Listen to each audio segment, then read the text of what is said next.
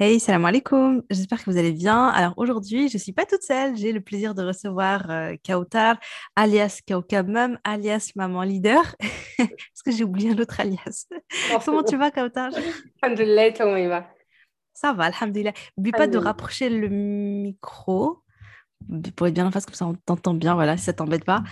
Euh, bah, écoute, comme ça, je suis ravie euh, de te recevoir sur le podcast. Les gens le le savent peut-être pas, mais nous, on se connaît depuis des années. En fait, on se connaît vraiment, mais avant que je me lance, quoi. Tu sais, tu sais comme ça, quand je, quand je te vois, en fait, je, je, pense à la conversation sur WhatsApp, mais genre hyper tard la nuit et tout, tu vois.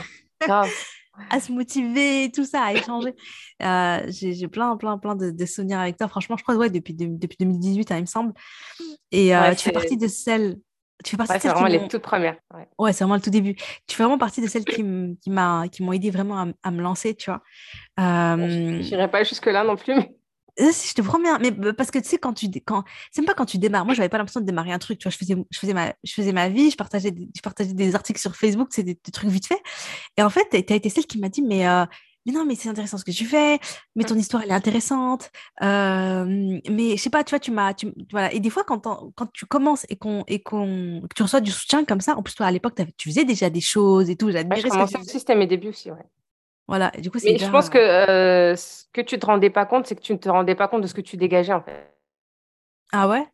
Tu n'étais pas consciente, par là, de, euh, bah, de la qualité des écrits, de la plume que tu avais, je sais pas. Mais en tout cas, il y avait. Parce que du coup, c'était, c'était ton livre, en fait, que tu commences à écrire. Ouais, euh, ouais, plus ou moins, parce que j'en parlais sur les, j'en parlais sur les réseaux. Et j'avais pas du tout encore écrit le livre, mais euh, après c'est suite aux, justement aux recommandations des autres personnes et tout que euh, que j'ai commencé à le faire. Mais au départ, c'était juste un besoin en fait d'exprimer, d'extérioriser. Mais c'est vrai que tu m'avais fait prendre conscience de ça. D'ailleurs, je me rappelle, tu me dis, mais ma, es en train de faire du, je crois que tu m'avais dit personal branding et tout. Ah ouais, non, mais parce qu'en fait, moi, j'étais encore en, en, théorie. Je sais plus si tu avais commencé encore les formations à ce moment-là. Euh, et marketing et tout. Et, et, je te voyais en fait euh, appliquer, tout simplement. Mais ça me faisait rire parce que j'étais là. Mais je sais même pas ce que ça veut dire. Les gens. Ouais, c'est ça. Tu n'avais pas le jargon, mais je te voyais appliquer inconsciemment, en fait, de façon assez spontanée et innée, je pense. Euh, ouais, la façon d'interpeller les gens, de, de, de t'exprimer aussi, machallah, qui était, qui était très beau à lire. Merci beaucoup, Kautar. Ça fait toujours euh, plaisir à entendre, même des années après. et un livre depuis. Euh, bah écoute, parce que je n'ai même, pas, même pas été polie, présente-toi, s'il te plaît. Présente ton activité, mais qui es-tu? Alors, je suis Kautar, euh, 32 ans. Hein. Euh, on en a parlé. maman de trois enfants, mariée, vosgienne. Donc, je viens d'une petite, petite ville dans les Vosges, Épinal. Euh, mes parents, donc on va dire une famille assez, euh, on va dire un peu euh, typique. maman, papa, imam, donc on m'appelait beaucoup la fille de l'imam, pour te dire. C'était surtout ça avant, c'est comme ça que je me présentais ou qu'on me présentait. voilà, j'ai trois frères, une sœur, que tu connais aussi, du coup, à travers les réseaux aussi, du coup. voilà, donc maman, trois enfants, entrepreneuse depuis, on va dire que l'entrepreneuriat, c'est quelque chose qui m'a toujours habité. Euh, même si ça prend forme à chaque fois différemment euh, dans mon parcours. D'ailleurs, c'est quand tu as dit, ben, ça m'a fait rire que tu as dit ben, Kautar, Kaukeb, lideuse. Kaukit. Kaukit. Tout ça, c'est l'évolution, comme quoi, voilà, on n'est pas figé et je ne sais pas comment ça va finir, mais euh, voilà, c'est un peu ça. Donc, j'ai beaucoup changé d'activité ou développé à chaque fois différemment, comme je suis passée quand même du prêt-à-porter à la parentalité, donc c'est quand même assez. ah, je savais pas. Ouais, et, mais depuis que je suis maman, ben, la casquette de maman, on va dire, elle a pris un peu le dessus.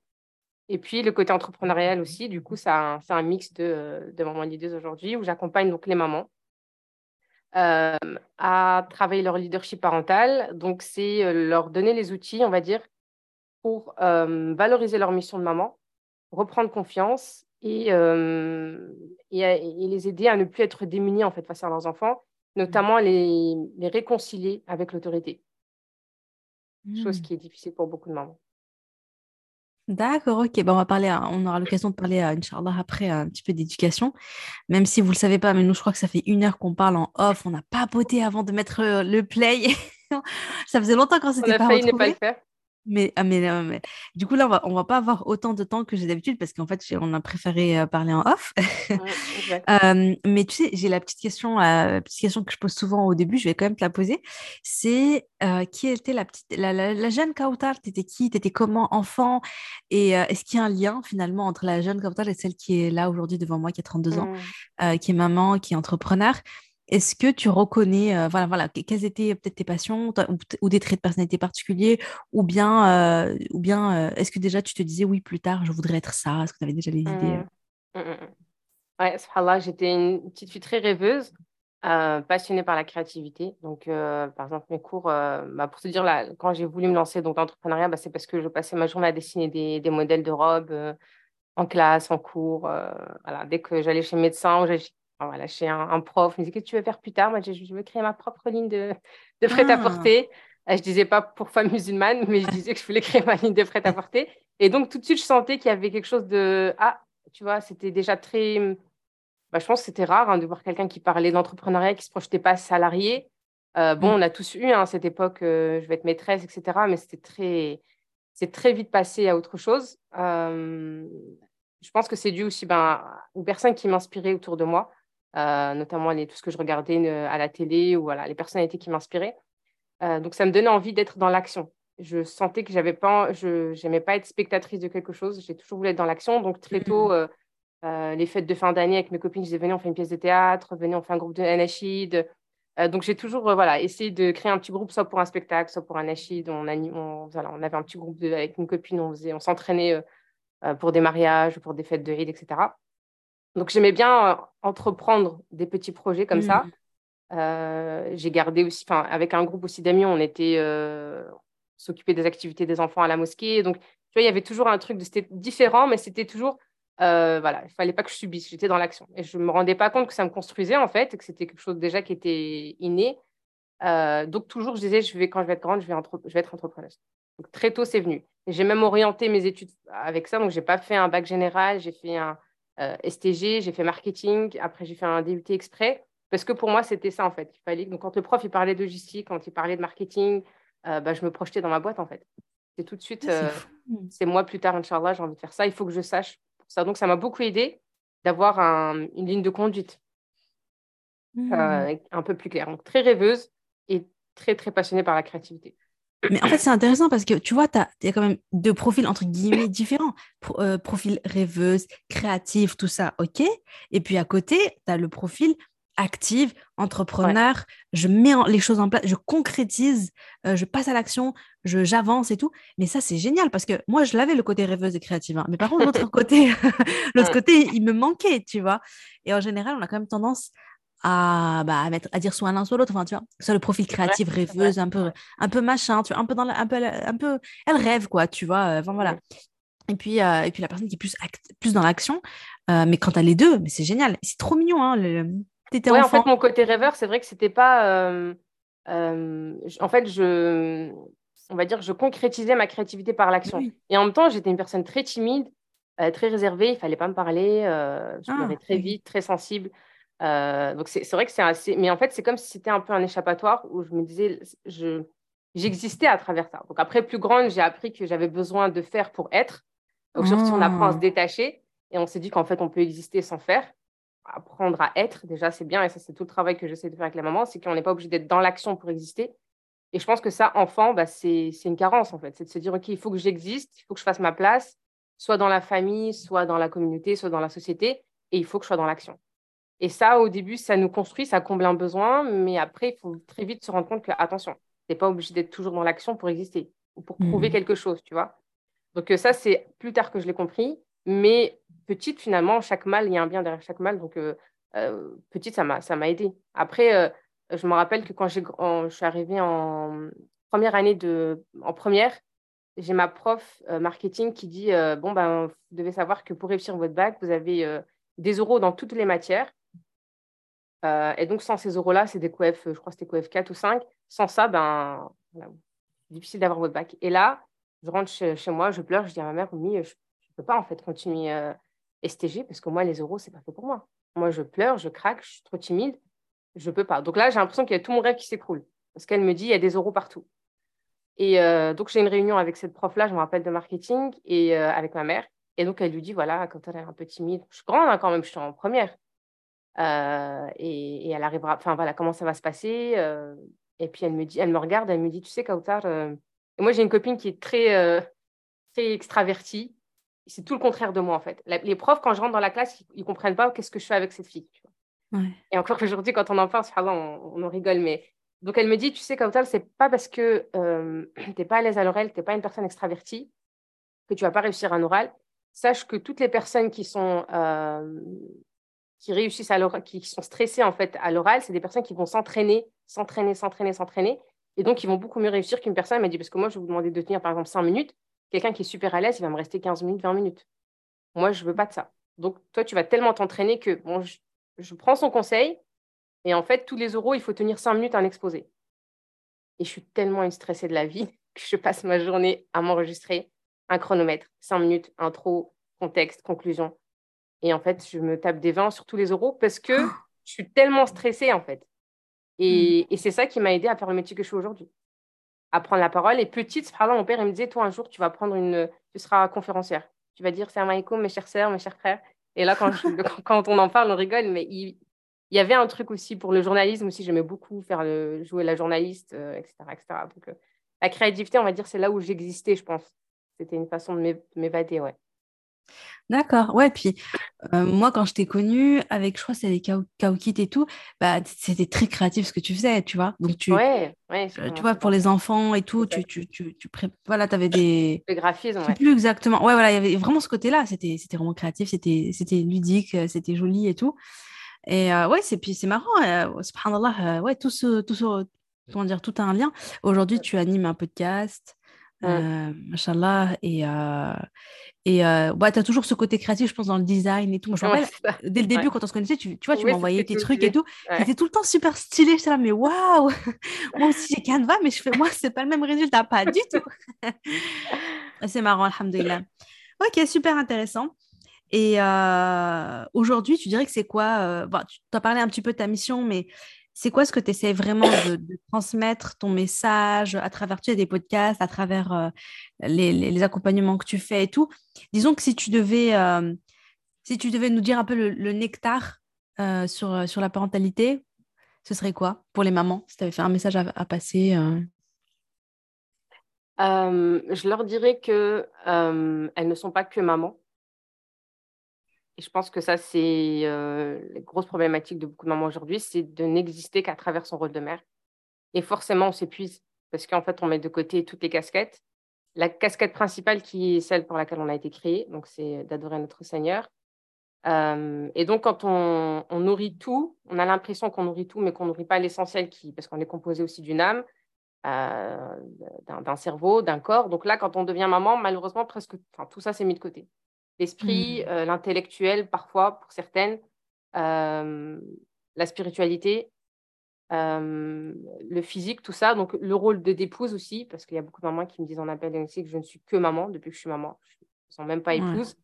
et on a besoin, en fait, c'est prendre conscience que tu as besoin de tout ça pour être équilibré, que oui, tes enfants, ils ont besoin de toi, mais que être présente pour tes enfants, c'est déjà être présente pour toi. Donc, pour pouvoir écouter tes, enfants et les besoins de tes enfants, il faut que tu écoutes tes propres besoins et prendre conscience que euh, y a besoin d'être. Euh, euh, on n'est pas maman de façon, j'ai dire, spontanée ou innée, peut-être. Il y a, y a, besoin d'apprendre beaucoup de choses, qu'on a besoin d'être outillé et que c'est normal, en fait, de ne pas réussir à faire certaines choses. C'est normal d'être dépassé, de se sentir démuni face à ses enfants puisque euh, on n'a pas été formé pour ça, on nous a pas appris beaucoup de choses, qu'on ne vit pas dans la même, époque aussi, mmh.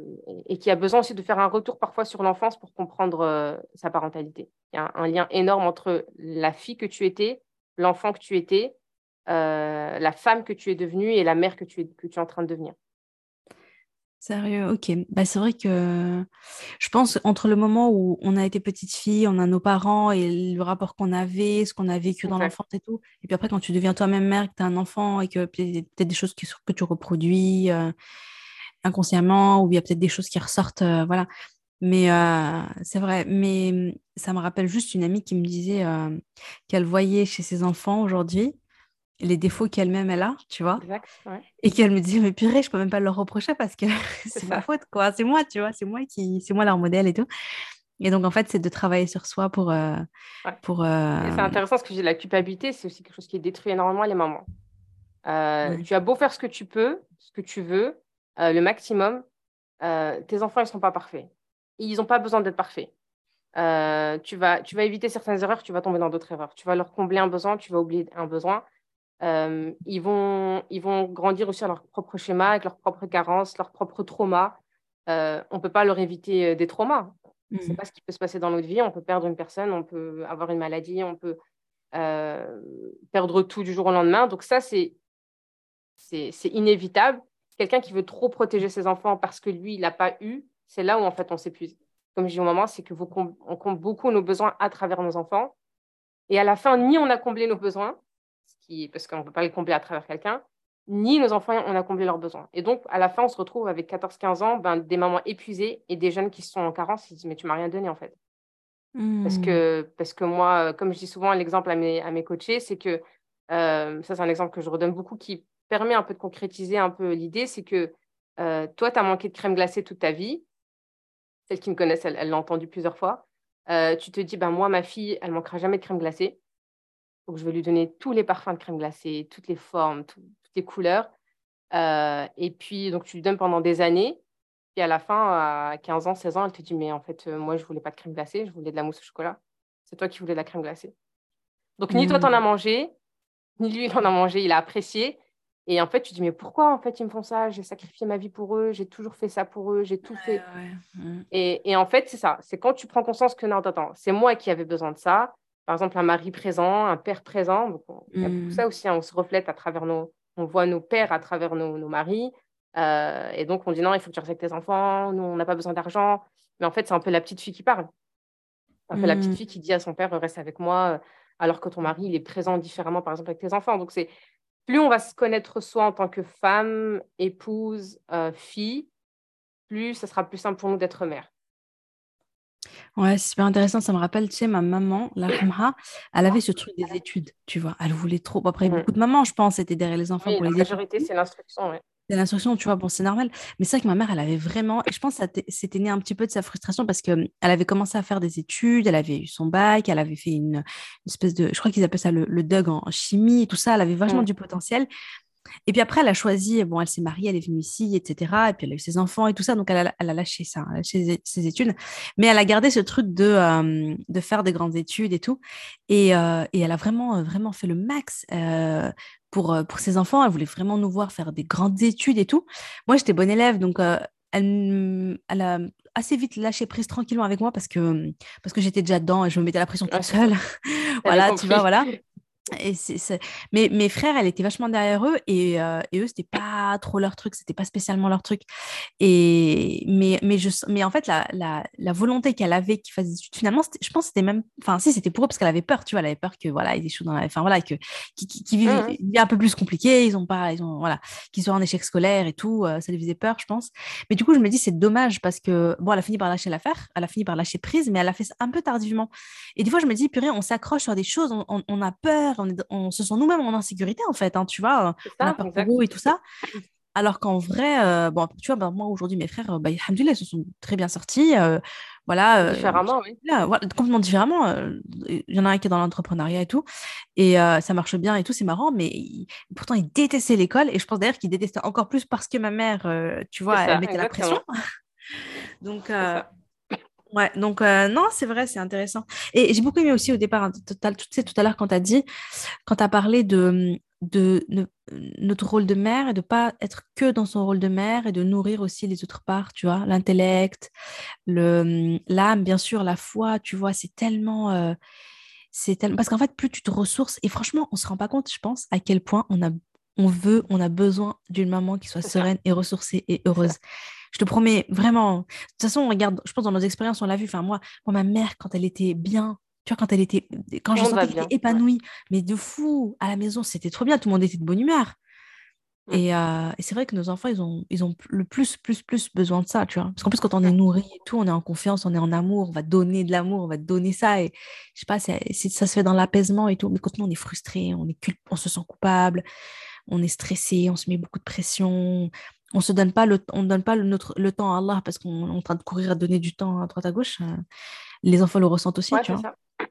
Ouais, après, il y a, euh, elles ont envie aussi de cette sérénité-là beaucoup, c'est je ne sais pas comment faire. C'est-à-dire que j'ai l'impression que c'est impossible dans mon quotidien. Mm. Euh, et comme tu dis, tant Allah subhanahu wa ta'ala, et, et, et c'est finalement ce qui peut nous faciliter en tant que maman, et c'est pour ça que j'aime beaucoup, moi, travailler ça dans le coaching, c'est euh, développer l'approche spirituelle de la parentalité. Et donc, euh, prendre conscience que déjà en tant que mère, tu es dans une mission spirituelle. Et donc, il y a beaucoup moins de culpabilité, de dire qu'il faut que je me pose euh, pour prendre mon mushaf, sinon je suis loin d'Allah Azzawajal. il ah, faut que j'ai une routine pour, il faut que... C'est ça qui est très épuisant pour une maman parce qu'il y a une réalité, c'est qu'il y a un quotidien qui est très prenant. Tu as un bébé qui a besoin de toi. Là, en l'occurrence, ce bébé, il a besoin de toi. Il a besoin de toi pour, ou l'enfant pour combler ses besoins. Toi, tu as besoin d'autre chose pour combler tes besoins, mais pas de tes enfants. Tu vois C'est ça, il faut faire attention. Dire que moi, c'est pas dire oui, moi j'ai mes enfants, ça me suffit. Non, en fait. Tes enfants, ils sont, Allah, il te les a pas donnés pour combler tes besoins euh, euh, tu sais, essentiel en fait, besoin d'amour, besoin, ils vont t'aider à combler ce besoin-là parce que tu vas aimer, mais c'est surtout toi qui dois donner en fait, en tant que mère. Et c'est pour ça que c'est épuisant, parce que l'enfant, il demande. Et lui, il, est, il a faim, il demande en fait, il va pas attendre. Toi, si tu te nourris pas à côté, mmh. ben, au bout d'un moment, tu n'as plus quoi donner, et c'est ça qui t'épuise en fait. C'est comme c'est quelqu'un qui est anémie, et puis tu lui dis, va, lève-toi, il faut que tu travailles. Il a plus de force, il a plus d'énergie. Mais quand tu prends conscience que, euh, attends, quand je me lève le matin, euh, pour mes enfants, bah, je suis dans une mission divine, une mission spirituelle, que m'occuper d'un enfant, aider mon enfant. Euh, alors, bien évidemment, il y a besoin d'une intimité avec Allah quand même. Il ne faut pas garder aussi cette idée de je suis dans une adoration tout le temps, mais on a besoin quand même de cette retraite un peu, tu vois, spirituelle, de dire, OK, ben, juste ma prière, bah, je me... un petit cocon entre moi et Allah, un petit moment de dhikr où j'ai besoin d'être connecté à Allah que moi et lui. Mais la majeure partie du temps, il faut se le dire, c'est que sinon, Allah, comme je dis, c'est comme si euh, on penserait euh, que Allah, il n'est pas juste quand on, il fait de nous une mère. Alors que Allah, il sait qu'une mère, c'est ça en fait. C'est une mission qui te demande du temps, de, des sacrifices. Ce ne serait pas juste en fait de nous dire vous êtes mère et en même temps vous devez m'adorer, euh, prier, euh, jeûner. C'est pas juste en fait. Mais Allah, il est juste. Donc il faut se dire que s'il m'a donné cette mission, c'est qu'il sait que je peux me rapprocher de lui à travers cette mission. Et c'est là où il y a beaucoup de culpabilité qui descend. Moi, c'est la première chose qui m'a aidée, c'est de me dire, attends, attends, quand je fais un effort avec mon enfant, quand je maîtrise ma colère, quand euh, j'apaise, euh, comme la dernière fois, il y avait un cours à la mosquée, elle disait, parlait du hadith, celui qui facilite à son frère, Allah, il facilite les problèmes dunya ou l'akhira. Et combien de choses on mmh. facilite à nos enfants? Combien d'épreuves? Celui qui couvre son frère, Allah, il le couvre. Euh, donc, donc là, là, combien de fois on couvre nos enfants pour pas qu'ils soient à nu devant les gens, pour pas qu'ils soient même devant leur père, des mm. fois par amour, tu vois. Bon, il faut pas aller dans l'excès, mais euh, il y a des petites choses, tu vois, devant les frères et sœurs, on va faire attention parce qu'on a, on, sait que notre fils, il aussi, il a, il a, il a son honneur, il a sa, son ego, et, et, tout ça, c'est si on conscientise que c'est spirituel aussi, tu vois, on facilite, on, quand tu dégages quelque chose de la maison, c'est comme une sadaqa. Quand tu retires quelque chose de la maison, quand tu fais un sourire, c'est une sadaqa. Plus tu conscientises tout ça et du coup, tu apprends ta religion en même temps, mais tu dis, OK, là, il y a moyen en fait de l'investir euh, euh, dans mon bagage spirituel. Bah, à la fin de la journée, il n'y a pas toute cette culpabilité de dire, ouais, j'ai pas ouvert le moussard, oui. j'ai pas fait de j'ai rien fait, je suis loin. Depuis que je suis maman, je vais pas à la mosquée. Euh, en fait, tu vas être maman et musulmane différemment depuis que tu es maman. Et ça, on en a vraiment besoin et c'est une force incroyable en tant que mère musulmane. Moi, je me dis, les mamans qui, n'ont pas cette spiritualité-là, c'est très dur de tenir. Franchement, c'est très dur. Franchement, merci infiniment. Je t'ai invité sur le podcast juste pour que tu dises ça. je ne savais pas, mais maintenant que je viens de t'entendre, je le sais. Non, subhanallah, c'est extraordinaire, vraiment, vraiment. Parce que tu vois, euh, j'ai jamais fait le lien. C'est-à-dire que, bon, je, je sais, hein, tu vois, je, je, me dis, voilà, en tant que maman, ce que des enfants, on a la récompense et tout, mais j'avais pas vu vraiment les choses comme ça autant ouais, ça peut aller très, très loin. Surtout par rapport aux hadiths que tu as cités, parce qu'effectivement, les hadiths, je les connais et tout, je pense que je les ai même déjà cités dans le podcast. Mais tu vois, je me suis jamais dit, mais oui, mais ça s'applique à mes enfants aussi, bah ça s'applique à mon mari aussi, en fait. Ouais, surtout. Ça s'applique euh, même à mes frères et sœurs, mais à mes proches aussi. Tu vois, pourquoi ça s'appliquerait pas, en fait? J'ai jamais fait le lien. Et du coup, effectivement, effectivement, ça prend tout son sens. Et tu l'as très bien dit. Ça serait. Parce que, en plus, moi aussi, tu vois, je parle beaucoup maman et tout. Il y, a, ça qui revient. Ouais, mais moi, tu vois, voilà, depuis que, depuis que je suis maman, depuis que j'allais, je dors mal la nuit, je m'occupe des enfants, nuit et jour, etc. Tu vois, c'est la course et tout et tout. Et du coup, bah ouais, ma foi, elle baisse, je m'éloigne d'Allah. Parce qu'en fait, on se dit, je suis comme ça, je ne peux pas faire ce que je faisais avant, je ne peux pas lire mes deux hizb, je ne peux pas euh, faire le riem, je ne peux pas apprendre ma religion, je ne peux pas aller euh, à la Jumu'ah, des choses que je ne peux plus faire.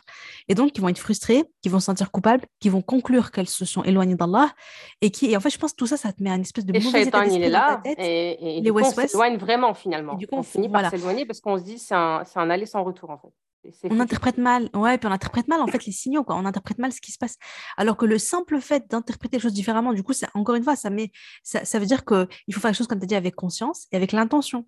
Ah, donc là, quand je m'occupe de mes enfants, je leur prépare à manger, ah, ikram et tout et tout, je leur souris, ah, ben j'ai la récompense, une aumône, mmh, mmh, euh, je soulage, et eh ben, alhamdoulilah, c'est lui qui soulage un musulman. C'est vrai qu'il suffit juste de se faire ce petit truc dans la tête, de faire ce petit changement d'angle de vue, voir les choses de manière un peu différente. Et ça change tout. Et comme tu as dit, du coup, à la fin de la journée, tu te dis, mais oui, mais j'ai fait ça, et j'ai fait ça, et j'ai fait ça pour eux. Et, euh, et, en fait, je l'ai fait pour Allah. Et de toute façon, si tu commences la journée en ayant conscience de ça, tu vois, et puis maintenant, voilà, celles qui ont écouté le podcast, maintenant, vous avez conscience de ça. Mm. Et du coup, juste après le podcast, tu vas faire tes trucs en te disant, ah, mais du coup, comme tu as dit, tu es plus légère dans la journée. Et à la fin de la journée, tu te sens légère. Tu n'es pas alourdi par tes tâches, mais au contraire, tu dis, euh, c'est un investissement pour ma en fait, tout ça. C'est ça, ouais.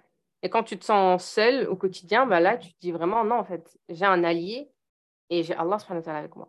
Donc, euh, je ne suis pas seule en fait. Même une maman solo, comme je fait dans un podcast, ou une maman qui a un mari qui ne l'aide pas ou quoi, euh, quand tu conscientises vraiment la présence, euh,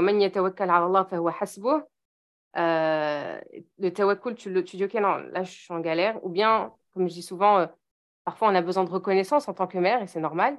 C'est un besoin essentiel en tant que femme, déjà en tant qu'être humain, d'avoir un peu de reconnaissance et que tu te dis que Allah subhanahu wa ta'ala il dit que euh, que vous allez euh, que, que, certes l'être humain va récolter le fruit de ses efforts. Euh, et donc que Allah il voit tes efforts.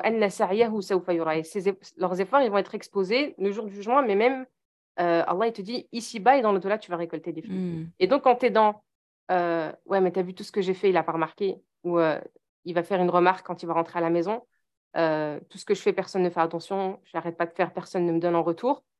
Euh, parce que si on attend que l'autre valide, que reconnaisse notre résultat, les gens, comme je disais, ben, même le résultat, en fait, ils le remettent en cause. Même si tu as du résultat, ils vont dire oui, mais c'est facile, ou si tu t'es fait aider, oui, mais c'est normal. Mm. Même le résultat, il, est, maintenant, l'être humain, il le remet en doute. Tu vois. Euh, alors qu'Allah, il regarde que l'effort. Tu as galéré mm. toute la journée mm. avec tes enfants, tu as voulu toute la journée ne pas crier, mais tu as crié, mais tu as tout fait pour ne pas crier tu as voulu les sortir au parc, tu les as ramenés à prendre un sandwich, tu as fait un pique-nique, tu t'es dit, OK, je, cette fois-ci, je fais un effort, mais tu as craqué. À la fin de la journée, Allah, le jour du jugement, il va dire, le jour-là, mercredi, là, quand je t'ai vu, j'ai vu que tu avais fait l'effort de ça, ça, ça, ça, mm. ça. Voilà ton résultat aujourd'hui. Oui, ton mari, il n'a pas remarqué. Oui, ton enfant, il a été ingrat, mais moi, je l'ai vu. Oh, c'est beau. Et en fait, quand tu as cette finalité de, OK, ben, j'éduque pas pour, euh, pour ici, en fait. Tu vois, parce que sinon, je m'épuise si à chaque fois j'attends le résultat, parce que nos enfants, on les éduque, mais il y, a beaucoup de savants, par exemple, qui ont été savants, pieux, et qui ont eu des enfants qui étaient euh, dans la débauche. Ils ont mmh. passé leur vie à, inviter leurs enfants à, l'islam. Ils n'ont pas connu leur guidance. Ils, ont, ils, sont, ils sont morts et c'est quelques années plus tard que leurs enfants deviennent pieux. Donc, ils ne voient pas le résultat. Mais l'effort, il est là toute la mmh. vie. Donc, on ne sait pas comment vont finir nos enfants. On ne sait pas si on va avoir un résultat à notre éducation ou pas mais on sait qu'on va être récompensé pour l'effort. Donc c'est là où on se dit, OK, bon, bah, j'ai plutôt mm. intérêt à me concentrer sur l'effort, qu'il soit moins qualitatif, que je sache au moins où je vais. C'est ça que c'est important, je dis au moment, bah, au moins tu, te formes, tu t'outilles, que tu n'es pas dans un freestyle tout le temps, et du coup, ni tu as un résultat, ni, ni tu as fait des efforts euh, productifs, tu vois.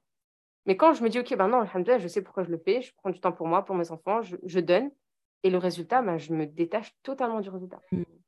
Parce que si je m'attache au résultat, ça y est, je suis, une être. Euh, et puis, ça dépend pas de nous. Ça, tu t'épuises parce que, parce que le résultat dépend d'Allah. Il dépendra jamais de C'est pas ta mission, c'est pas toi, tu fais les causes. Hein. Et en même temps, c'est réconfortant. Ouais. dire que c'est entre ses mains. Ouais. Là, c'est un vrai lâcher prise de. Euh, c'est pas je lâche prise, parce qu'il y a beaucoup de gens qui ont peur de lâcher prise parce que pour elles, c'est tout lâcher en fait. Ouais. Elles te disent, moi, si je lâche, ma maison, elle s'écroule. Mmh. Déjà, ça, c'est une idée un peu faussée qu'on a. On est trop dans le contrôle. Mais en réalité, c'est pas lâcher pour lâcher. C'est-à-dire que du moment où j'ai l'impression que c'est moi qui tiens tout, je suis déjà sur euh, le mauvais chemin. Parce que c'est pour ça que tu es fatigué, en fait. Parce que tu crois que c'est toi qui gères tout. Euh, mais du moment où je lâche, c'est-à-dire que l'idée, c'est de se dire que je prends la chose et je la remets entre les mains d'Allah Azzawajal. Je la dépose. En fait, hmm. c'est pas lâcher prise, c'est plutôt déposer, tu vois. Euh, lâcher prise, ça donne l'impression que ça y est, tu vois, allez, c'est du laisser aller. Il y en a beaucoup qui tombent dans le laisser aller à la place du lâcher prise, dans un laxisme. Euh, hmm. Mais l'idée, c'est de se dire, non, attends, quand je te dis de baisser le contrôle, c'est c'est pas baisser pour ne plus rien faire. C'est tu agis, mais tu t'en remets vraiment à Allah Ouais, enfin, moi, je suis beaucoup tu as lâcher prise avec Tawakul, euh, c'est-à-dire, euh, tu te lâches prise dans ta tête, en fait. Euh, c'est-à-dire, tu, tu vas continuer tes efforts, tu vas continuer les causes, tu vas continuer à faire. mais dans ta tête, tu es plus tranquille, tu n'es pas dans le stress de Ah, alors, non, non. Mais c'est de me dire, OK, moi, tu vois, j'ai fait ce qui était mon devoir, j'ai fait ce que, ce que j'ai pu, j'ai fait mon max. Mais après, je lâche prise, j'ai confiance en Allah. C'est Allah, tu sais, c'est comme quand tu sèmes des graines, tu sais pas quelle graine va, va, va, donner des fruits, va donner des fleurs, va donner des arbres. Tu dis, bah, c'est ça, ça dépend d'Allah. Mais moi je, moi, je vais aller, je vais travailler la terre, je vais semer les graines, je vais faire, je vais faire, je vais faire. Et après, Allah, il va donner le résultat. Qu'il le donne ou pas, ça, finalement, ça me concerne presque pas, tu vois. Mais c'est dur. En fait, je ne serais pas récompensé sur le résultat. Ah, Allah, ne regarde pas le résultat. C'est ça qui est fort. C'est qu'Allah, c'est le, le seul qui regarde que tes efforts. Ouais, franchement, merci beaucoup d'avoir dit ça, surtout et aussi quand tu as parlé du mari, parce que, parce que voilà, hein, euh, toutes les femmes, je pense que beaucoup, on, reconnaît ça, même si notre mari, bon, il est gentil, des fois, tu vois, il va remarquer des trucs, il va te faire des fois des compliments et tout, mais souvent, mais parfois, tu es là. On est dans l'attente, ouais. Oui, on est en attente parce que ah, voilà, moi ça m'arrive aussi, tu vois, je suis là, je fais plein de trucs à la maison et tout, je cours à droite à gauche, les enfants, les machins, les... tu prépares et tu fais des efforts, tu vois, je sais que j'ai fait un effort. Tu prends sur toi, ouais. Euh, voilà, puis après le mari vient, il a même pas remarqué, ou bien il te fait, oh, attends, ça t'as pas fait, ça t'as pas fait, ça t'as oublié tout à l'heure, en mode, mais je t'avais dit de faire ça. et toi t'es es énervé, t'es frustré, tu te dis, mais attends, tout ce que j'ai fait, et toi tu me dis ça. Mais en fait, on oublie Alors que, franchement, ce, rien que ces versets-là, quand tu les adoptes en mindset, ouais. C'est bon, hmm, Allah, il m'a vu galérer dans la cuisine, il m'a vu. Euh, il a vu en fait ce que j'ai fait pour cet homme-là. Lui, il l'a pas vu. Limite, en te dire, mais tant pis pour lui en fait. Moi, je hmm. sais que l'essentiel, il l'a vu. Et après, c'est beaucoup plus simple de lâcher. Et l'autre, en fait, euh, ça le remet face à sa conscience en fait. Parce que l'autre, quand tu réagis pas, c'est là où il, a un petit peu de temps, prendre un peu de recul et se dire, ah mince, en fait, peut-être un peu abusé tout à l'heure. En fait, elle a quand même fait ça, ça, ça. Et moi, j'ai même. Mais alors que quand euh, euh, comme je dis à mes coachés, au début, vous êtes, euh, c'est lui qui, a, qui marque un point d'erreur. Donc, il, a, il, commet une erreur quand il vient vous faire la reproche. Mais du moment où tu réponds euh, et que tu commences à bouder et que tu commences à plus poser à manger, à aller dormir, à, à l'éviter, l'ignorer, à répondre froidement, là, lui, il a commis une erreur, mais toi, tu en as commis dix. Ouais. Et du coup, c'est toi qui attends qu'il te demande pardon, mais lui, il a envie de te dire, mais t'es sérieux, en fait? Moi, je t'ai juste dit que c'est parce que je, que j'avais pas faim, tu vois? J'ai pas boudé, j'ai pas je ne suis pas partie chez ma mère, je suis pas.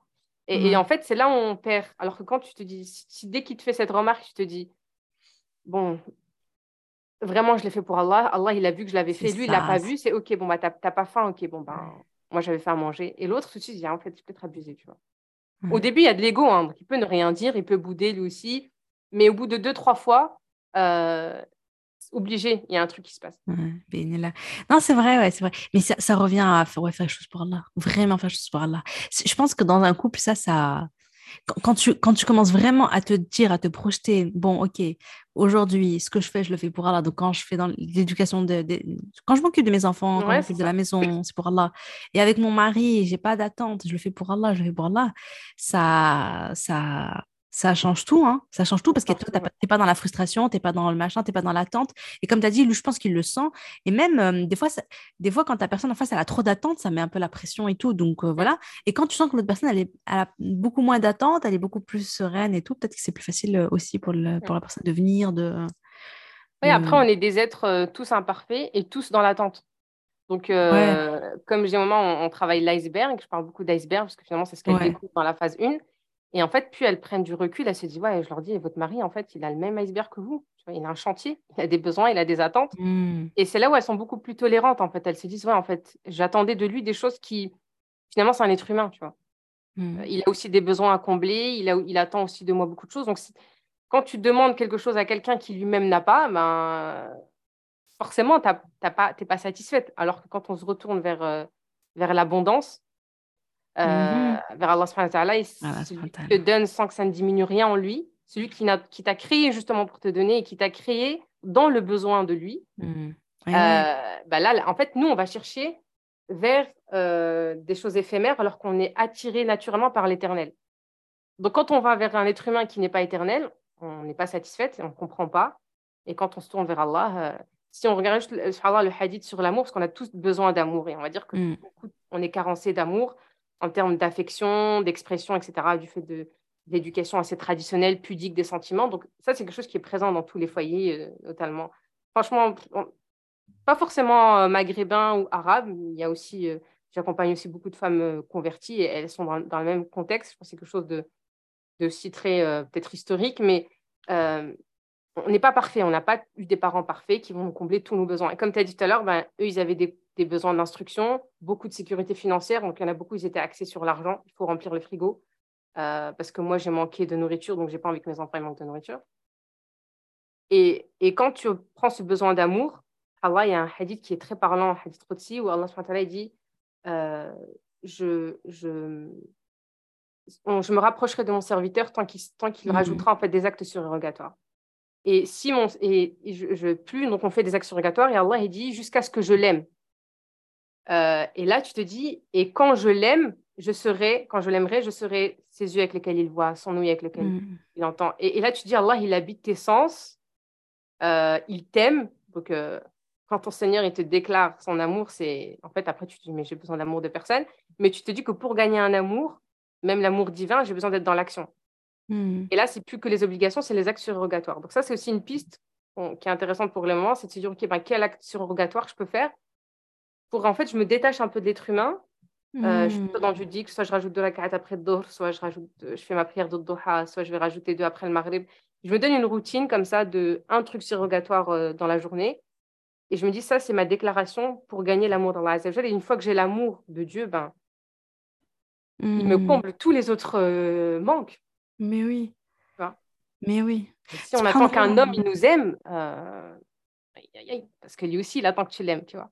Mmh. Et si tu dis non, c'est bon, alhamdoulilah, j'ai quelqu'un qui m'aime. Donc, je peux donner, en fait, et je peux recevoir ce que je peux. J'attends pas trop de l'autre. Mmh. Ouais, subhanallah, je pensais à ce hadith Qudsi. En plus, c'est quoi Hier, je crois? Hier, je pensais à ça parce qu'en fait, j'ai médité, tu vois, sur la suite, sur euh, une fois que je l'ai aimé, je deviens, euh, tu vois, les yeux avec lesquels il voit. Ça, m'intriguait, en fait. Je me disais, mais tu vois, dans le sens, en fait, l'oreille avec, avec laquelle il entend, le pied avec lequel il marche et tout. Ça, ça me faisait réfléchir parce que je me disais, mais, euh, et je me disais, mais en fait, c'est une fois qu'Allah, il t'aime, je pense que tout est sens, euh, enfin, sais pas ce que tu en penses, hein, mais c'est comme si tous tes sens sont dans l'adoration d'Allah, dans le sens où euh, tes yeux ne font que ce qu'Allah il aime, que finalement que ça te pousse encore plus dans l'adoration, dans l'obéissance d'Allah, dans, la, dans chercher la satisfaction d'Allah, et tous tes membres euh, sont dans ce cheminement-là, tu vois. Ça, ouais. Et je me disais, mais et puis quand tu arrives à ce stade-là, enfin, c'est bon, quoi, tu vois. C'est un travail de tous les jours, ouais. Ouais. Et euh, ouais, mais euh, non, c'est super intéressant donc ce que tu as dit. Donc finalement, plutôt, plutôt que de toujours, entre guillemets, courir, enfin, recherche. Bon, c'est naturel de rechercher l'amour, mais tu recherches l'amour de ton mari, tu veux qu'il te le montre, tu veux que. Mais finalement, plutôt, plutôt de ça, plutôt aller chercher euh, Allah, l'amour d'Allah via les actes obligatoires, via les actes surrogatoires. Et te, et, te dire comment je, fais ça pour obtenir l'amour d'Allah, tu vois, pour faire partie de ces gens, de ces hadiths, tu vois. De, ce que j'aime bien, c'est que c'est un hadith qui te pousse à l'action. Ouais, c'est vrai. C'est-à-dire que tu mmh. comprends que l'amour, ça se construit en fait. C'est vrai, ouais. Ah, vrai, Et, même pour nos enfants, en fait. On ne peut pas euh, euh, dire je t'aime comme ça. Dire je t'aime comme ça, c'est finalement, ça c'est pas très significatif. C'est facile de dire je t'aime. Aujourd'hui, on, le dit on le dit tous. Je pense pas mmh qu'il y ait des gens. C'est très rare des personnes qui disent j'arrive pas à dire je t'aime. Au contraire, elles me disent même moi au téléphone non, moi je dis tout le temps je t'aime à mes enfants. Je le dis, je le dis, je le dis. À arriver à un certain âge, 13, 14 ans, 11 ans, ça, il n'y a plus rien qui se dit. Parce qu'enfant, c'est très facile à dire. Oh, enfant, on, est, tu vois, un bébé, on, il nous fait des bisous, des câlins, je t'aime. Après, quand ils grandissent, il y a le côté euh, pudeur qui nous rattrape, le côté euh, ben, hmm. on ne l'a pas fait, donc je ne sais pas le faire. Euh, mais ce qui, est, ce qui est subtil, ce qu'il faut faire attention, et dans l'accompagnement, peut-être qu'il faudra qu'on arrête, peut-être pour le temps, mais c'est que aimer, ça ne suffit pas. et moi, c'est là où je parle beaucoup de leadership parental, c'est que faites attention vos enfants, oui, vous les aimez, ils vous aiment, mais là, pour aimer, il faut respecter. Et mmh. s'il y a quelqu'un qui t'aime et qui ne te respecte pas, bah, il faut se poser la question, c'est quoi l'amour? C'est-à-dire qu'il y a beaucoup de mamans qui acceptent sous le prétexte de oui, mais je l'aime, il me dit toujours qu'il m'aime, mais il ne me respecte pas. Et donc l'enfant, il comprend qu'il suffit de dire je t'aime. Et après, plus tard, on a des mmh. hommes qui font beaucoup de mal à des femmes, euh, ou vice-versa. Hein. Et puis après, un petit message je t'aime, un petit bouquet de fleurs, alors que le gars, il l'a détruit. Ah ouais, ok. Ah ouais. Mais en fait, je comprends que je t'aime, c'est il faut dire je t'aime. Il faut, euh, tu vois, moi, j'arrive à dire je t'aime à ma femme, j'arrive à dire je t'aime à mon mari. Euh, mais c'est pas ça l'amour en fait. Mais il faut, il faut que les actes. De respect. Bah oui. Donc vos enfants très tôt, dites-leur ok, tu m'aimes, mais aimer c'est respecter. Parce qu'en fait, comme disait un, de mes formateurs, j'en ai que faire en fait de ton amour si tu me cries dessus euh, deux, heures après, que tu, tu claques la porte sur moi. Pour mmh. trois après, tu m'envoies un message, maman, je t'aime, je suis désolée. Oui, ça va une fois, deux fois, mais après, euh, non, en fait. Mmh. C'est pas ça, aimer. Donc, très vite, redéfinir c'est quoi aimer? C'est pour ça qu'il y a beaucoup de femmes aussi qui, qui s'enfoncent dans, leur couple parce qu'elles acceptent beaucoup de choses sur la casquette de l'amour alors que ce pas des femmes qui sont respectées. Mais elles se disent, mais il m'aime, tu vois? Mmh. Toujours qu'il m'aime. Et du coup, j'attends, tu vois, qu'il me prouve qu'il m'aime. Mais en fait, si tu n'es pas respecté, et si, si tu n'as pas compris tout de suite que c'était ça l'amour, bah, tu peux très vite accepter beaucoup de choses. Mmh. Notamment par les enfants. D'où des, des, moments qui perdent en autorité, qui perdent en, euh, leurs valeurs, en fait, tout simplement, parce qu'elles ne sont pas respectées. Elles sont aimées, entre guillemets, mais elles ne sont pas respectées. Et nous, on ne veut pas des enfants juste qui nous aiment. Ben, On veut des, enfants qui nous respectent. Aujourd'hui, on peut dire qu'il y a des parents, euh, on a du mal à leur dire qu'on les aime, je pense la génération, euh, euh, la première génération, mais le respect qu'on a pour ces parents-là, vaut tout, tout. C'est c'est ce qui nous manque, en fait. C'est-à-dire qu'il y a beaucoup de parents qui disent, nous, nos parents, on ne leur faisait pas ça. Certes, on a du mal, il y a une pudeur avec les sentiments, mais finalement, ce qui va m'aider, on va dire, à me rapprocher d'Allah, c'est le respect que j'ai pour mes parents. C'est pas finalement l'amour, tu vois, que j'arrive. n'arrives pas à dire je t'aime à ta mère, mais tu arrives à t'occuper d'elle parce qu'elle est malade. C'est mieux que de lui dire je hmm. t'aime et puis de, claquer la porte et de la laisser ah, bah galérer avec une hmm. infirmière ou tu vois, de la mettre dans une maison de repos. Donc, on veut pas, on veut les deux, mais c'est beaucoup plus intéressant de gagner du respect et amener l'amour avec ce respect que le contraire. C'est assez subtil, mais c'est intéressant, intéressant parce qu'on parle beaucoup de bienveillance, dire je t'aime à vos enfants, aimer vos enfants, euh, et beaucoup se noient en fait dans cette bienveillance-là. Mmh. Et moi, finalement, mais, mon accompagnement, c'est un peu ça. C'est un peu, euh, comment dire, un peu l'iceberg d'éducation bienveillante. Ce, mmh. que, ce, que, beaucoup ne voient pas, parce qu'au début, c'est on a besoin de ça parce qu'on ne sait pas quoi, on sait pas faire différemment. On se dit non, moi je suis trop dure, je suis trop autoritaire, ma mère a été dure, donc j'ai besoin d'être bienveillante, j'ai besoin de comprendre mon enfant, j'ai besoin d'être à l'écoute. Mais après, je suis, je m'enfonce en fait. C'est des sables mouvants. Ils ont du mal à poser des limites sur l'enfant. D'accord. l'enfant.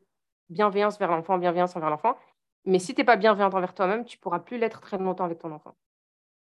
D'accord. Est-ce que tu veux dire par là qu'elles ont du mal à poser un cadre, des limites, etc. Est-ce que c'est dans ce sens-là? ça un rapport avec l'autorité qui est très faussé. Être autorité, avoir de l'autorité, pour elle, c'est être méchante. Ouais, c'est vrai que maintenant, un enfant en fait, avec qui est frustré, c'est un enfant qui est triste. Alors qu'un enfant frustré, c'est un enfant qui est équilibré. C'est un adulte euh, de demain. Un enfant qui évite toutes les frustrations, c'est un enfant qui, bah, qui n'est pas prêt à être un adulte, en fait. C'est vrai que, ouais, je, crois que j'avais, lu, j'avais vu passer un truc comme ça qui disait que les enfants euh, à qui on qu'on ne laisse pas la frustration parce qu'on leur donne tout de suite tout ce qu'ils veulent, tout ce dont ils ont besoin et tout euh, en plus, je, ne suis pas sûre que ce soit ça l'éducation bienveillante, hein, tu vois. Je suis pas sûre que ce soit. C'est-à-dire qu'il y, en a qui vont dans l'excès dans les deux sens. C'est pas ce que c'est, mais mmh. il y en a beaucoup qui la comprennent comme ça. Ouais. Et du coup, ça devient, comme tu as dit, des adultes, euh, ça devient compliqué quand ils deviennent adultes et qu'ils ne savent pas faire face à la frustration, ils ne savent pas euh, accepter cette émotion-là, ils sont capables. Des adultes qui fuient les responsabilités, qui fuient tout. Dès qu'il y a un problème, je suis pas là en fait. Ok. Bon, bah écoute, euh, c'était super intéressant. Franchement, on est, on est, on est parti très loin de mes questions de départ. je crois que j'ai posé le mind map. Je me suis dit, allez, laisse tomber. c'est trop intéressant ce qu'on dit. On, va dire que tu l'as pas envoyé. on, va, on va, faire comme si tu n'as si rien vu. Euh, mais c'était trop passionnant, c'était super intéressant. J'adore Hélène, franchement, d'avoir partagé avec nous ces pépites. Euh, des, des, belles euh, prises de conscience, je trouve, là-dessus. non, franchement, j'adore Hélène. De toute façon, ton podcast s'appelle comment? C'est Maman Lideuse? Maman Lideuse, ouais. ouais. Sur toutes les plateformes aussi. Sur toutes les plateformes. Ben, de toute façon, je partagerai ton, ton lien en description. Inch'Allah, tu m'enverras sur WhatsApp. Tu m'enverras les liens en fait, voir, sur le podcast. Et euh, bah, sur ce, je vais vous laisser parce que comme d'hab, j'ai mes petites filles à aller chercher. Waouh, il est déjà 11h24. Oui, c'est ça. J'ai 6 minutes pour aller la chercher en qui ferme. Et moi, j'ai une élève qui m'attend. bon, bah écoute, euh, pour, les, pour, les, pour celles qui nous ont écoutés jusqu'au bout, je vous remercie et je vous dis à jeudi prochain, Inch'Allah. Salam alaikum. Inch'Allah. Salam alaikum.